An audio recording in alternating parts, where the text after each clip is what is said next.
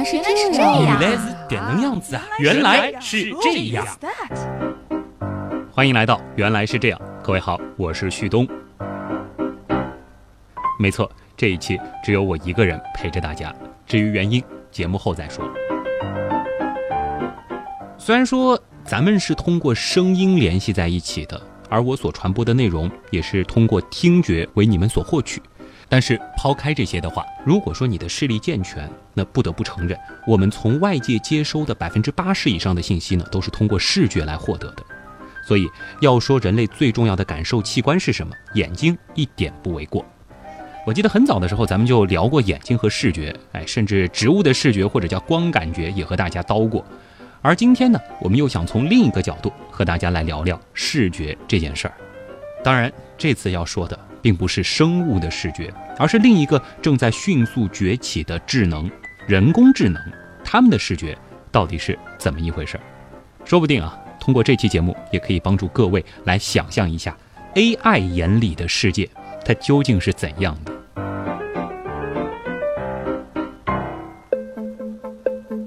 首先，想象一下，有一个人朝你扔过来一个球，这个时候你会怎么办呢？当然是马上把它接住。这看上去呢是一个再简单不过的本能，但实际上啊，这一过程是最复杂的处理过程之一。怎么说呢？大致过程是这样的：首先，球反射的光线会进入到我们的视网膜，经过一番元素分析之后，发送到大脑。视觉皮层呢会更加彻底的去分析图像，把它发送到剩余的皮质，与已知的任何物体相比较，然后进行物体和纬度的归类，最终呢会决定你下一步的行动。比如说，举起双手，拿起球。而在这之前呢，其实我们还通过了一系列复杂的机制，预测了它的行进轨迹。刚才我所描述的这个过程呢，我花了差不多一分钟的时间，还只是说了一个大概。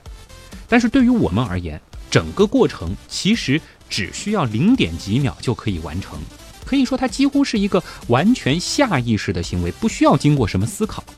而如果你的协调能力还算不错的话，这当中还很少会出差错。事实上啊，对于这背后的一套机制，脑科学家呢仍然还处在理解它的阶段，而真正要在计算机或者是在 AI 上重塑它，路呢还非常的漫长。这是因为要重塑人类的视觉，它不仅仅是单一的一个困难的课题，而是一系列环环相扣的过程。这个问题的研究呢，如今已经发展成了一个专门的学科，就叫计算机视觉 （Computer Vision）。而至于为什么不叫 AI 视觉，所谓的 Artificial Intelligence Vision，那其实既关乎于目前我们还没有对人工智能有一个特别明确且严格的定义，也源于当前人工智能的本质呢，还是用零和一进行计算的机器，因此呢，它并没有脱离计算机的范畴。而今天我们所讲的视觉背后呢，更没有控制理论、机械理论在里边，因此呢，更妥妥的就是计算机视觉了。事实上，计算机视觉的理论研究应用到人工智能领域，它是非常普遍的。可以说，计算机视觉的进展决定了人工智能它到底能够看到什么。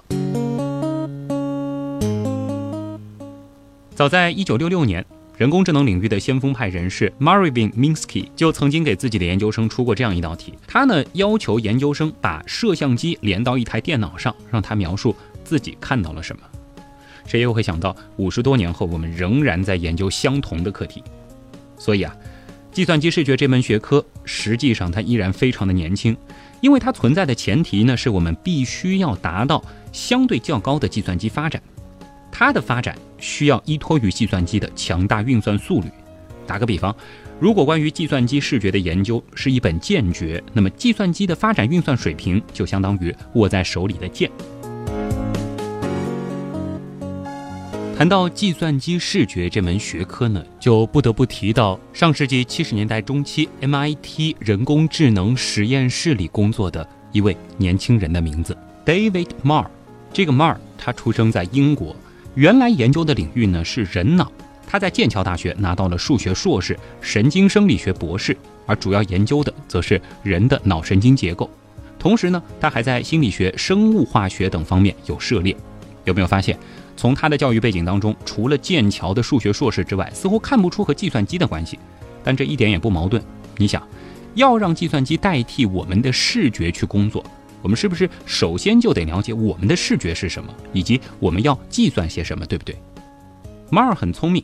他把自己对神经科学的研究放到计算机人工智能领域，于是呢就结合成了一个跨学科的产物。他当时就提出啊，视觉计算机理论把我们的视觉划分成了表达、算法和实现这三个层次。简单来说呢，表达就是用什么东西。它其实呢是相当于为我们建立了一个标杆，我们要测量什么，建立什么模型，用什么物理硬件来实现。其次呢，马尔他还厘清了我们到底要计算些什么，比如说物体的纹理、立体视觉、运动分析、表面形状等等，努力的为这一问题建立一个完整的科学体系。忽然想到，这或许也是咱们原来是这样一直想给各位传达的。不要把自己框定在某一学科当中，学科之间呢，它是可以相互跨越的，而且这种跨越非常的重要。熟悉的知识运用在不同的领域，它本身就是一种创新的重要思路。马尔呢是这一领域无可争议的奠基人，国际计算机视觉大会，也就是 ICCV 委员会呢，是专门以他的名字设立了马尔奖。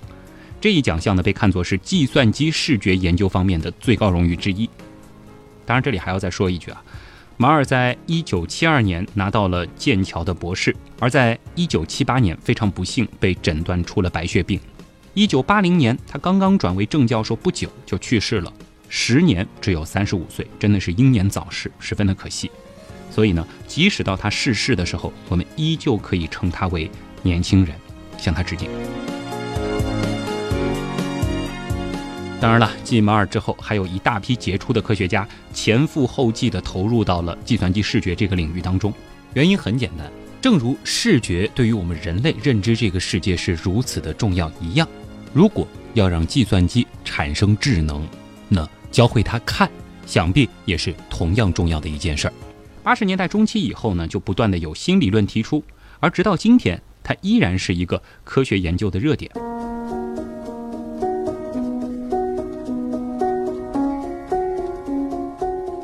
简单的来说啊，计算机视觉呢，就是用计算机来模拟人的视觉过程，来代替人类完成一些工作。比如说无人驾驶汽车这个例子，咱们要实现这样一辆汽车，就得首先保证它能够应对复杂多变的道路。它看到行人得要避让，要按照道路上的线来走，不能随意的变道，而遇到红灯还得停。其实呢，这都需要它能够看清道路。要能够看见周围的一切，这就需要计算机视觉的辅助了。当然，如果说要真正理解人工智能看的问题，实际上呢，我们还得分成三个阶段：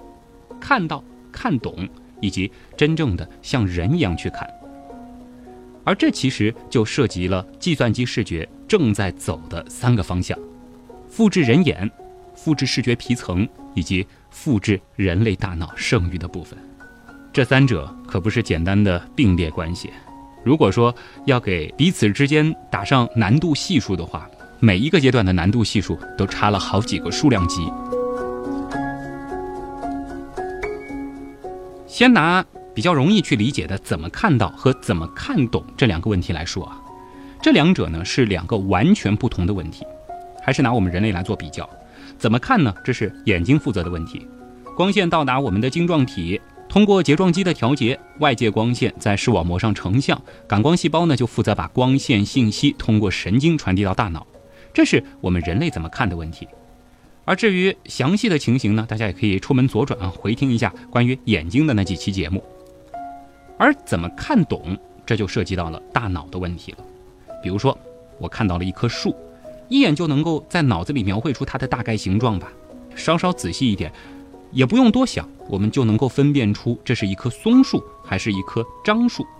而如果看一眼你旁边的人，比如说在未来的某一次见面会上，你见到了我，然后呢，你对我展露出了笑容，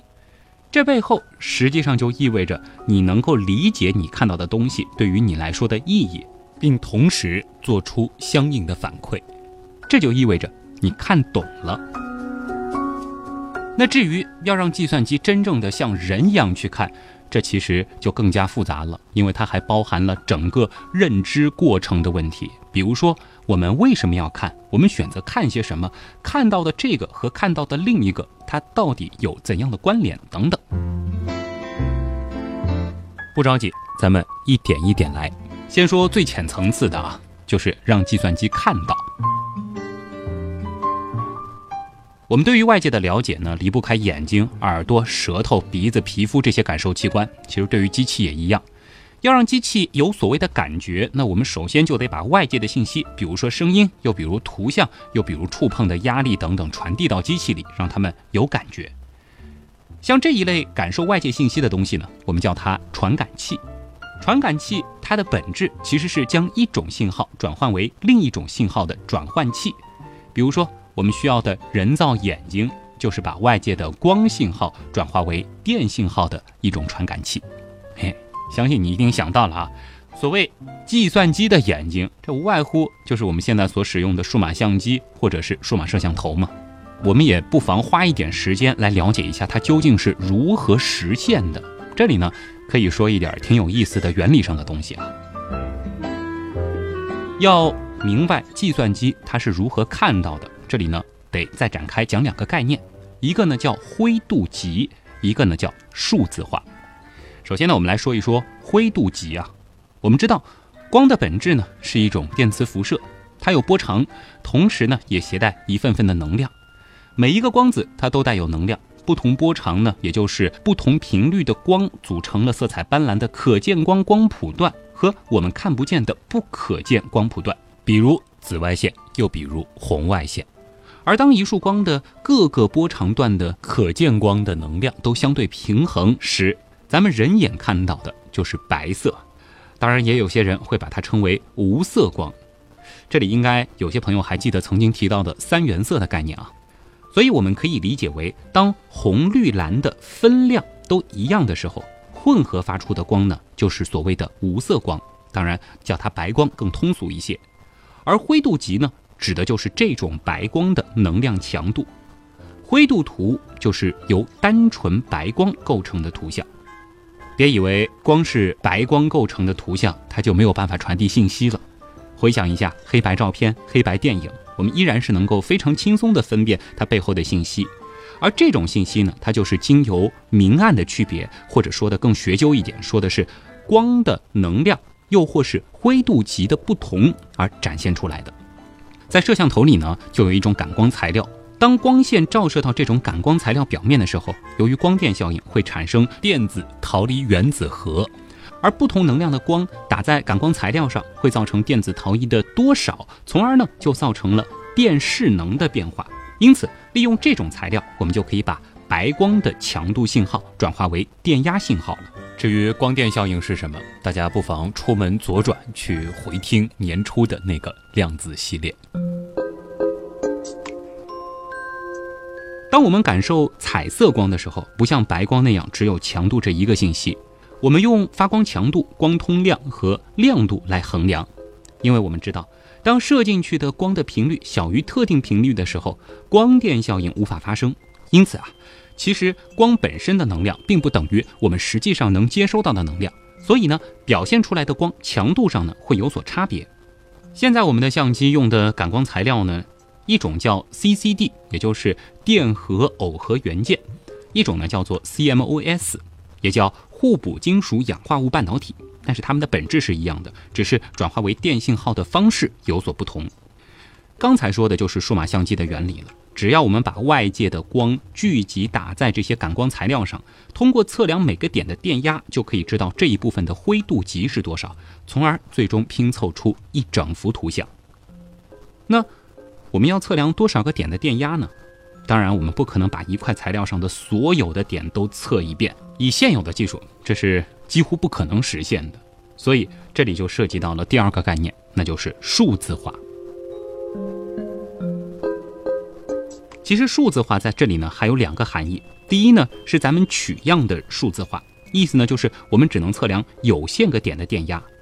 我们用在这一个点测得的能量值来代表附近周围一小片区域的能量值。这一小片区域就成了属性一样、能量均匀分布的单位区域，而在这里呢，我们也叫它像素点。第二个含义呢是量化的数字化，意思是啊，我们要用一级级的值来表示光的灰度级，比如说从一到二百五十六来表示。那么这个像素点内光的强度是多少呢？我们就不能说是，比如一百八十八点六，可以用四舍五入的方法认为它是一百八十九。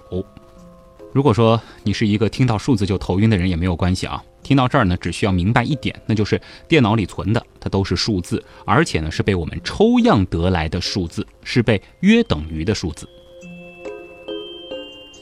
正因为我们采集的信息不完全，所以我们拍出来的照片永远都不可能和真实图像一模一样。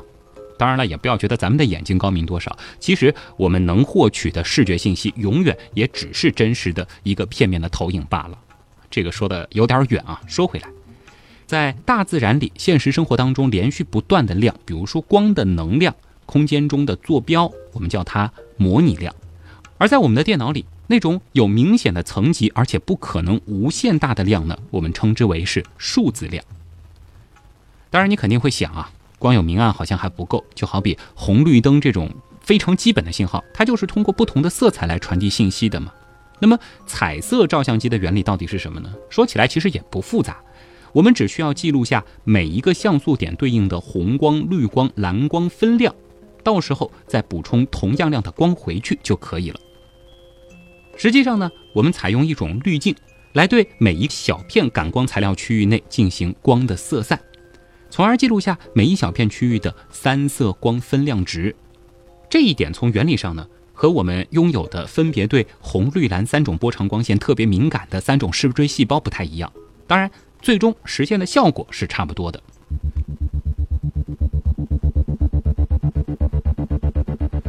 让计算机能够看到，这也是计算机视觉目前做出最多成效的领域。这就是所谓的复制人眼。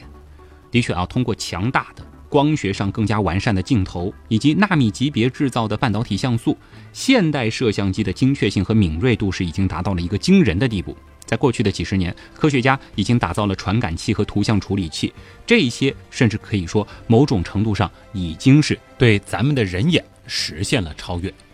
可问题在于什么呢？虽然我们已经能够实现输出端极高的保真度，但是在很多方面来说，这些设备却又并不比十九世纪的那种针孔摄像机更为出色。它们充其量记录的只是相应方向上的光子分布，而即便最优秀的摄像头传感器，它也没有办法去识别一个球，更不用说把它抓住了。换而言之啊，在没有软件的基础上，硬件是相当受限制的。这些高清的图片，如果不去处理它，就只是纯粹的信息而已，不能够被计算机去解读成意义。因此呢，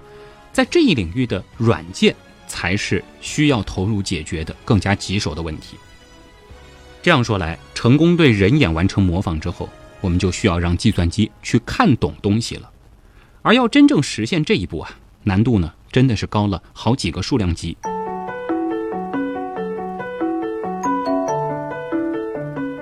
可以想象一下，通过我前面的介绍，如果你是一台计算机，或者说你是一个人工智能，经由咱们人类给你创造的所谓眼睛，也就是摄像头，你看到的世界是怎样的呢？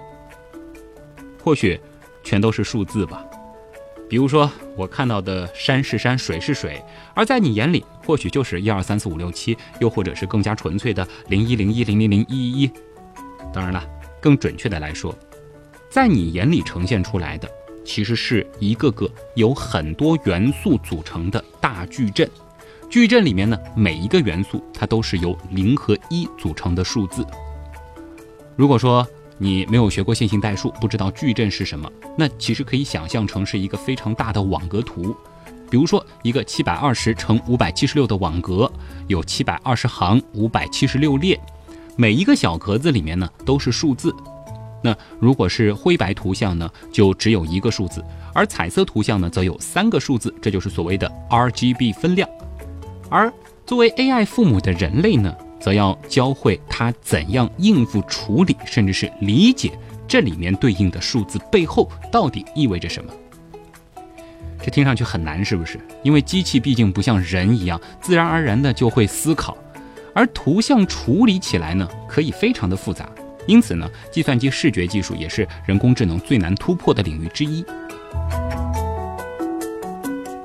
接下来呢，我就具体和大家来说一下，目前我们是如何让 AI 看懂东西的。我们还是得由浅入深的把它分成两个部分啊。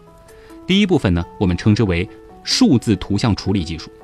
比如说我们的美图秀秀 Photoshop 这样的软件呢，都是这种技术下的产物。它的总体思路呢，就是通过编程来对图像进行处理，进而呢发展出了像是滤波去噪、图像压缩、图像重建与复原等等的实用技术。我们当然可以说，这为 AI 认识世界奠定了基础。而这门学科本身呢，其实也和数学密不可分，使用的比较多的是微积分、数理统计与概率论、线性代数等等。估计又有一听数学就头疼的朋友了，我先打住。不过大家要明白的是，之所以我们能够去享受这美好的现代生活，用上那么多方便的程序，这背后呢，其实都离不开数学的发展与支撑。说回来啊，似乎在我们的理解当中，如果我们想让一个机器听从咱们的指令，那我们就得要一步步的去告诉他，第一步应该怎么做，第二步应该怎么做，因为他们实在是太笨了。比如说，如果我们想要让一个机器人走路，那我们就应该编程告诉他：首先从双脚站立的姿态出发，把重心移到右脚，然后呢把左脚放在前方的零点三米处，然后呢再踮起右脚尖，把重心慢慢的移到左脚，然后呢把右脚也向前挪零点三米，等等等等。似乎好像只有这样的笨办法，计算机才能够听懂咱们的指令。然后呢，又笨拙的，当然也不厌其烦的进行挪动。虽然这样的机器人，它永远不会像《终结者》里的天网一样背叛人类，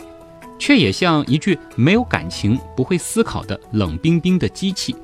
这和我们真正期盼的那种人工智能，好像还差得非常非常的远。那先前谈到的那些图像处理软件，或者说图像处理程序，大部分都还停留在这个阶段。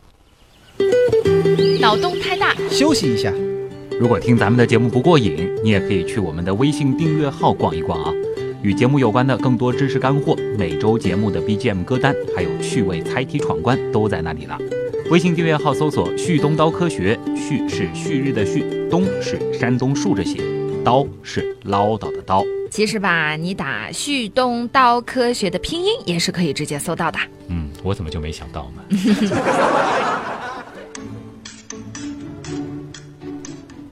而在数字图像处理技术之上，我们需要进一步去发展计算机视觉的话，就需要再次回到我们的眼睛以及我们的大脑是如何完成看这个过程了。我们的大脑从根本上就是通过意识来进行看的动作的。比起其他的任务啊，在大脑当中相当多的部分其实都是用来看的，而这一专程呢，又是由细胞本身来完成的。通过数以十亿计的细胞通力合作，在嘈杂不规则的视网膜信号当中去提取模式。如果在特定角度的一条沿线上出现了差异，或是在某个方向上出现了快速运动，那么神经元组就会兴奋起来。较高级的网络啊，会将这些模式归纳进所谓的原模式当中。比如说，我们看到的这个东西是一个朝上运动的圆环。与此同时呢，另外一个网络也会做出进一步的归纳，这是一个带红线的白色圆环。而且似乎在这背后还有一个模式体现在了大小上的增长。那么从这些粗糙但是补充性的描述当中呢，具体的图像就生成了。我们也知道了图像背后的意义。使用人脑视觉区域相似的技术，定位物体的边缘和其他特色，从而形成方向梯度直方图。由于这些网络一度被认为是深不可测的复杂，因此呢，在计算机视觉研究的早期，采用的是别的方式，也就是自上而下的推理模式。比如说，一本书看起来是这样，那么就要注意与这个类似的模式。又比如，一辆车看起来是这样，动起来又是那样。在某些受控的情况下，确实能够对少数几个物体完成这一过程。但是如果要描述身边的每一个物体，包括所有的角度、光照变化、运动和其他上百个要素，即使是刚刚会说话的小宝宝级别的识别，也需要难以想象的庞大数据。而且啊，在非常多需要应用的地方，光是编程这件事儿，它就实在是太庞大、太复杂。又或许我们根本就没有办法知道，到底是用什么样的程序才有可能实现。就比如以现有的技术而言，咱们就不可能写一个程序适用于机器人所遇到的所有情况吧。那么在这种情况下，我们到底该怎么做呢？其实我们也不妨想想看，关于人工智能的所有启发都是在我们人类自己身上获得的。比如说，我们模仿人类的眼睛，发明了人工智能的眼睛。前面说到的相机，人体本身呢就是一个大机器，人身上的信号是通过生物电信号来传递的。人体内的膜电位差决定信号传送的关闭和开启，这就相当于计算机里的零和一嘛。可以说，人体本身的确有点类似于一台，当然更加精妙的计算机。那么，如果模仿我们的大脑，有没有可能创造出一个像人类一样的机器人呢？说的有点科幻，虽然说我个人相信未来终于有一天，人真的有可能制造出真正意义上的人工智能。但大家也都知道，现实又是非常残酷的。人的大脑结构那么的复杂，脑科学对人脑的探索其实真的只是刚刚开始。现在的人类可以说自己都还没弄明白自己，更何况要再造一个类似自己的东西呢？这里就要涉及到我们所说的第二部分了，这就是当我们提到计算机视觉时，它实在绕不开的模式识别与机器学习了。我们是不是可以不需要完美的复制人脑，只要去模仿人类学习事物的过程，把这一属性赋予机器，让它代替我们去学习，长此以往，它们就会变得比我们的某方面更聪明呢？不得不说，这是一种自下而上的方法。计算机啊，它就可以在多张图中对一张图片进行一系列的转换，从而找到物体的边缘，发现图片上的物体角度和运动，就像人类的大脑一样。通过给计算机观看各种图形，计算机呢就会使用大量的计算和统计，试着把看到的形状与在之前训练中识别的相匹配。这背后呢，其实就是海量的数学运算，它试图从这些数字当中寻找规律。没错，这就是大名鼎鼎的机器学习。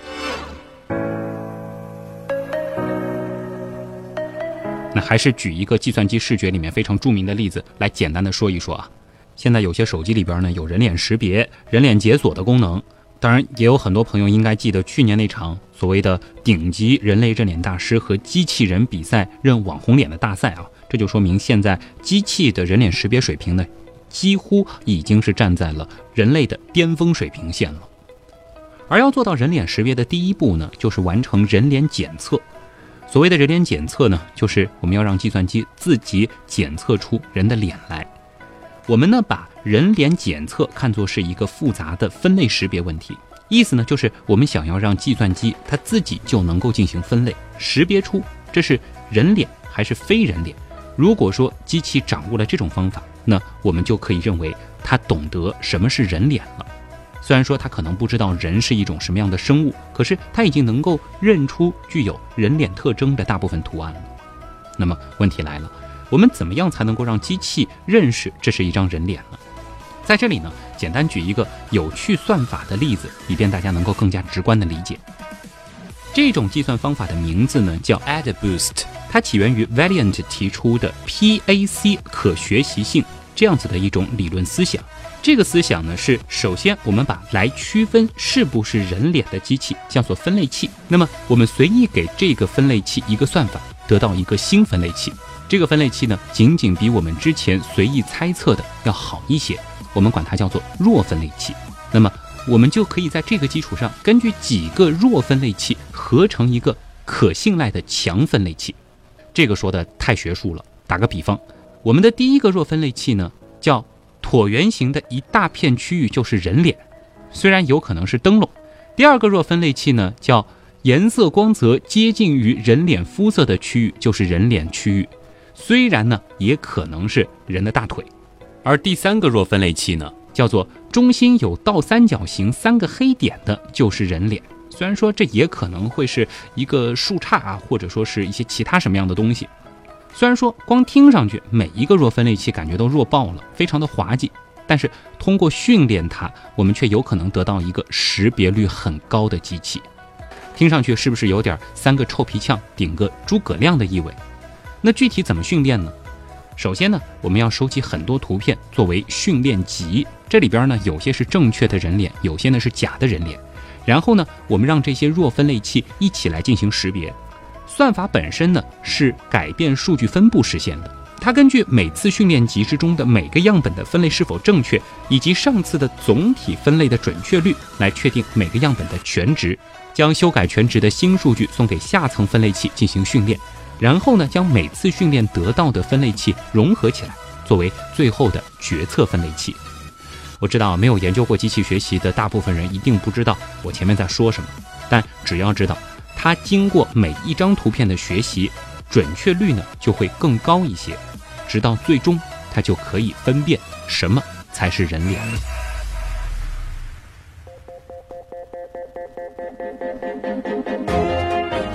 刚才提到的只是机器学习里边非常非常小的一个例子，只是希望能够通过它让大家能够大致了解到，其实如今我们的创造力是正在奋力的追赶我们的想象力。近几年，科学家们已经不满足于一些普通的机器学习了，他们呢热衷于让 AI 往机器学习中的神经网络和深度学习的方向去走。他们试图建立一种模仿人脑内部神经网络的模型，从而呢在旗下衍生出一个又一个类似于前面提到的识别人脸这样的专家级的系统，而相信借助这些模型，不仅仅是计算机视觉、人工智能的各个方面呢。都能更贴近于真实的人类，从而呢，最终有一天能够得到堪称真正意义上的人工智能。但这里呢，我们还是要说，相信大家都明白这个道理，就是光是识别和描述，它可能还是不够的。比如说，我们开发出了一种系统，它能够识别苹果，包括在任何情况、任何角度、任何运动状态，甚至它能够知道这个苹果是不是被咬过，但是。这个系统却没有办法去识别一个橘子，并且它甚至还都不能告诉人们啥是苹果，是不是可以吃，尺寸如何，或者苹果还有哪些具体的用途。那对于我们人类来说，大脑的剩余部分就由这些组成，包括长短期记忆、其他感官的输入、注意力和认知力，从世界中万亿级别的交互中收获的十亿计的知识。这些知识呢，将通过我们很难理解的方式被写入互联的神经中，而要复制它，比起我们遇到过的任何事情都要更加的复杂。这一点呢，就是计算机科学和更加普遍的人工智能领域的前沿了。计算机科学家、工程师、心理学家、神经学家和哲学家呢，是正在通力合作，但是呢，也只是刚刚形成了关于意识运作的概念，还远远达不到真正模拟它的地步。当然，即使在如此早期的阶段，计算机视觉却仍然已经发挥了很大的作用。像是在摄像头领域，前面说过的面部和笑容的识别，又或者在自动驾驶领域，它呢已经能够读取交通信号和注意行人。工厂里的机器人呢，已经能够通过它来检测一些普通人根本注意不到的细节瑕疵。虽然说最终要实现和人类一样去看，仍然有很漫长的一段路要走，但是。如果能够实现的话，那一定会是一个非常美妙的未来。别忘了，从第一台计算机诞生到如今，也仅仅过了七十一年而已。计算机视觉也好，人工智能领域也好，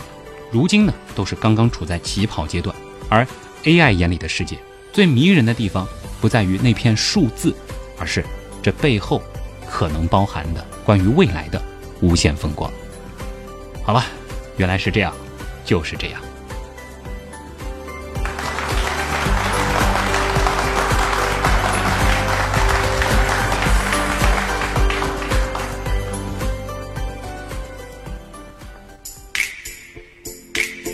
说起来，好久没有一个人录节目了。上一回没有记错的话，应该还是在二零一五年的十月份。本来呢，我是以为现在有姜文、有紫菱，同时也有水兄，原来是这样，很难再出现旭东一个人叨叨叨的情况了。但是无巧不成书嘛，这一周就碰到了他们三位同时有事的情况。呃，本来我也想过要不要跳票。但是每每想到有很多朋友每周五的时候就会等着节目的更新，实在不想让大家失望，所以呢，还是用一个人叨叨叨的方式和大家分享了一期，其实和咱们以往节目风格不太一样的内容啊。这篇文案，熟悉我教育背景的朋友应该能够想到，它一定不是我写的啊。这篇文案的作者呢叫御前带刀侍卫啊，现在呢是原样刀友会比邻的一名成员，可以感觉得出来，他应该从事的就是计算机视觉这个领域。其实呢，本来的文案是一个非常标准的双人原样文案啊，这一次呢，我也是破天荒的进行了一个逆改写，就是把一问一答的模式改成了一个单人讲述啊，改的不好也请御前带刀侍卫见谅。其实拿到他的这篇文案，我是比较震撼的啊，因为呢，又是一个非常典型的论文式的文案写法，除了每一页都有注脚，最后呢还附上了参考书目啊，可以看到这里边是涉及到了大量的英文书籍，那当然还有很多参考的这个文章，也谢谢这位朋友，看得出来是花了很多心思的。他呢，也是希望以此文献给广大的计算机视觉以及人工领域奋战的前辈和朋辈们。呃，他说感谢彼此共勉，谢谢你。当然，也期待所有希望通过原来是这样这个平台来分享知识的大神们啊，可以通过加入原样文案组的方式来给原来是这样提供文案。毕竟我一个人的知识面肯定是相当有限的，而我擅长的领域呢？也无外乎就是那么几个，原来是这样的，也是希望可以搭建起这样子的一个平台，就是通过各行各业的大神们从自己所熟悉的视角出发，来分享知识，最终呢帮助大家一起来构建一张更完整的知识网络。还是简单的做几个广告啊，如果说大家对于旭东本人感兴趣，可以关注新浪微博搜索旭东，旭是旭日的旭，东是上面一个山，下面一个东。当然，微信订阅号也可以搜“旭东刀科学”。在每个周六也会有关于本期节目的延展阅读，还有背景音乐歌单。百度贴吧也是“旭东刀科学”，欢迎各位的加入，也欢迎大家加入原样刀友会。现在呢是我们的第七群文曲，现在的人数呢已经破千了，非常的热闹，也是期待大家的加入和探讨。如果说大家觉得每周光听原来是这样还不过瘾的话，现在原来是这样呢，也是有了第一个付费精品节目，那就是《天文原来是这样》，这是旭东和水兄共同主讲的一个，希望能够从天文的专业角度出发，来帮助大家构建一个正确的天文观的天文科普节目。想要订阅的话，也可以关注一下旭东刀科学，我们的周边那一栏就有这档节目的详细介绍。哦，对了，另外呢，咱们科学声音理性的力量主题演讲会的北京站已经在上周启动了门票订购。那如果说你是北京或者北京周边的朋友，在七月十五号这一天刚好有空的话，不妨到现场和咱们聚一聚。而订票这件事儿呢，真的要抓紧了。那具体的方法呢，在科学声音包括旭东刀科学的微信订阅号，可以看一下活动那一栏，也有对应的图文。最后呢。也要祝福即将进入考场的本届的高三考生啊！不知道过去这一年的原来是这样，有没有可能在今年的高考当中再押对几道题目啊？如果说真的有幸押中的话，也欢迎大家在考完之后在我们的评论区留言。当然，无论怎么样，放松心态，发挥出自己的好状态吧。总之，祝福大家。好了，本周的原来是这样，真的就是这样了。代表本次节目的撰稿人御前带刀侍卫，感谢各位的收听，当然也感谢所有通过打赏、撰稿、参与志愿组或者订阅我们付费精品节目等所有方式支持和帮助过我们的朋友。原来是这样的发展，真的离不开各位。我是旭东，咱们下周再见。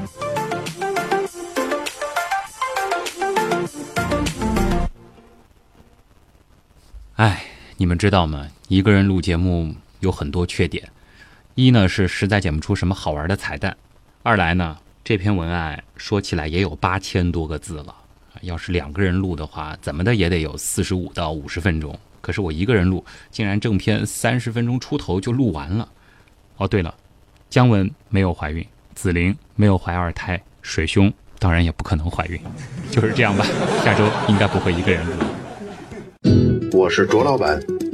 我是吴京平，我是汪杰，我是旭东，我们是科学声音。